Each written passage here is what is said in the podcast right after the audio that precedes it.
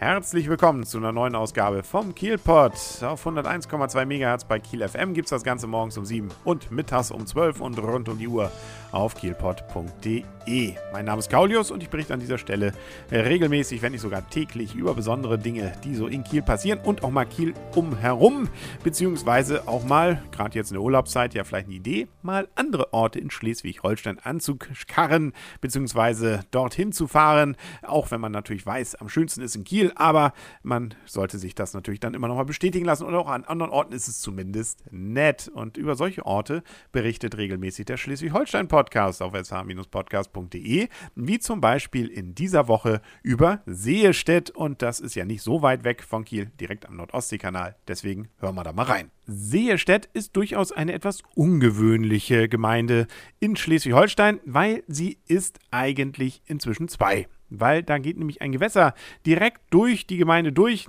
Der Nordostseekanal trennt Seestedt in einen nördlichen und einen südlichen Teil und das ja dann schon seit dem Ende des 19. Jahrhunderts.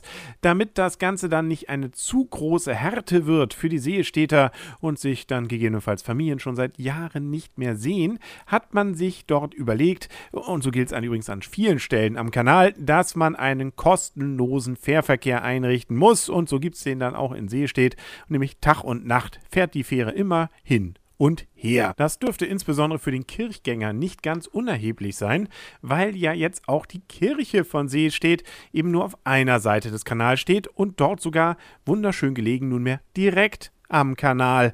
Und äh, das hat sie sich wahrscheinlich auch nicht träumen lassen, damals 1200, als sie gebaut wurde. Und damit ist sie übrigens eine der ältesten Kirchen der gesamten Gegend dort. Zum ersten Mal erwähnt, dann 1300 und 18. Und ein Teil davon ist auch heute noch erkennbar und noch sehbar, auch äh, wenn die Kirche natürlich seitdem viele Veränderungen durchmachen musste. 1829 wurde sie zum Beispiel mit einem Backsteinbau nach Osten hin verlängert. Recht beeindruckend ist auf jeden Fall die durchgehende Holzbalkendecke im Innern der Kirche, die übrigens auf den wunderschönen Namen Peter- und Paulkirche hört. Seestedt war übrigens auch schon weltgeschichtlich durchaus ein Ort, an dem man sich erinnert, nämlich im Rahmen des sechsten Koalitionskrieges. Äh, man erinnert sich ja, es gab da den Russlandfeldzug, die Befreiungskriege.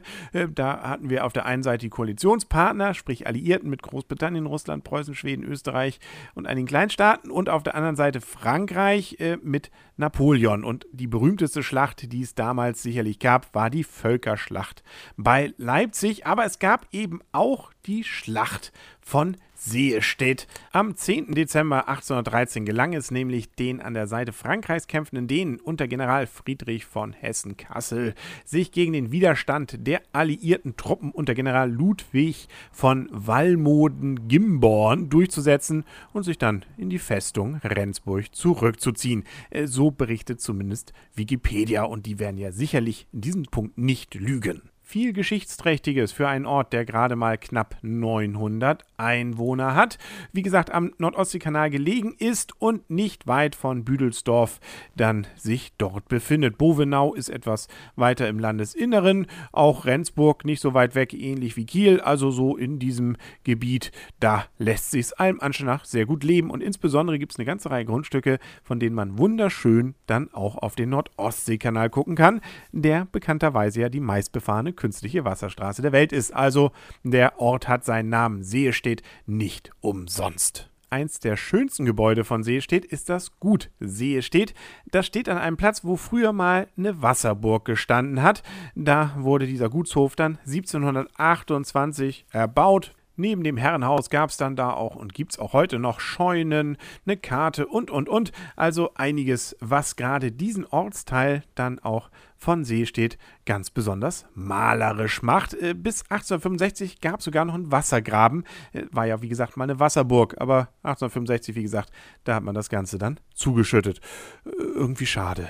Aber es gibt noch eine ganze Reihe weitere schöne alte Gebäude und noch ein paar andere Sehenswürdigkeiten in Seestedt zu entdecken. Leider gibt es ja noch nicht einen BDK oder anderen Reiseführer über Seestedt.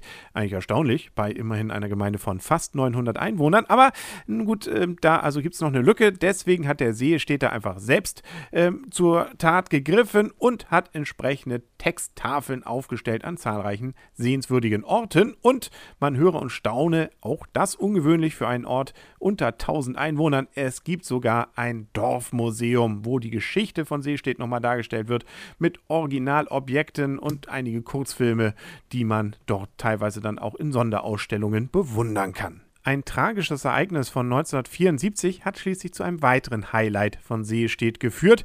Äh, am 11. September 1974 nämlich sind sechs schottische Fallschirmjäger bei einer Luftlandeübung im Gemeindegebiet todlich verunglückt. Genauer gesagt war es zu einer tragischen Verwechslung gekommen, nämlich die Kanalstrecke war beleuchtet genauso wie eine Landstraße, auf die man eigentlich springen wollte.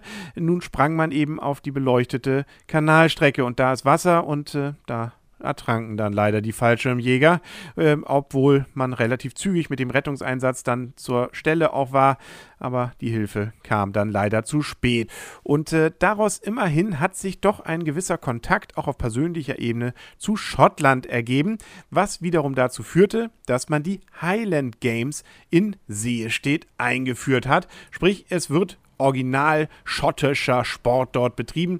Nicht nur von Schotten, sondern eben Seestädter zusammen mit Schotten können dann nämlich zum Beispiel das Baumstammwerfen vornehmen oder das Steinstoßen, das sogenannte Putting the Stone. Organisiert wird das Ganze von der Interessengemeinschaft Schotten Seestedt und die ersten Highland Games gab es 2001 und waren gleich ein großer Erfolg mit über 1000 Zuschauern.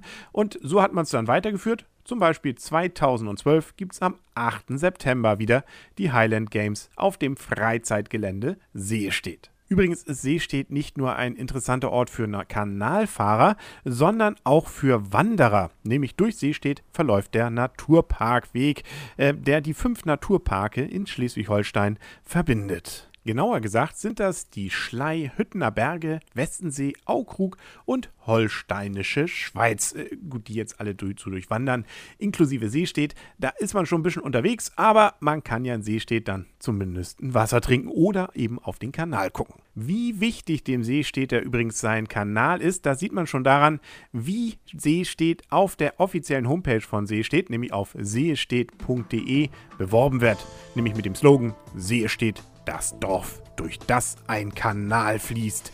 Ja, prägnanter kann man es eigentlich nicht mehr ausdrücken. Deswegen mache ich für heute Schluss. Den Kielpot gibt es ja morgen wieder auf 101,2 MHz bei KLFM und auf kielpot.de. Bis dann wünsche ich alles Gute. Euer und ihr, Kaulius. Und tschüss.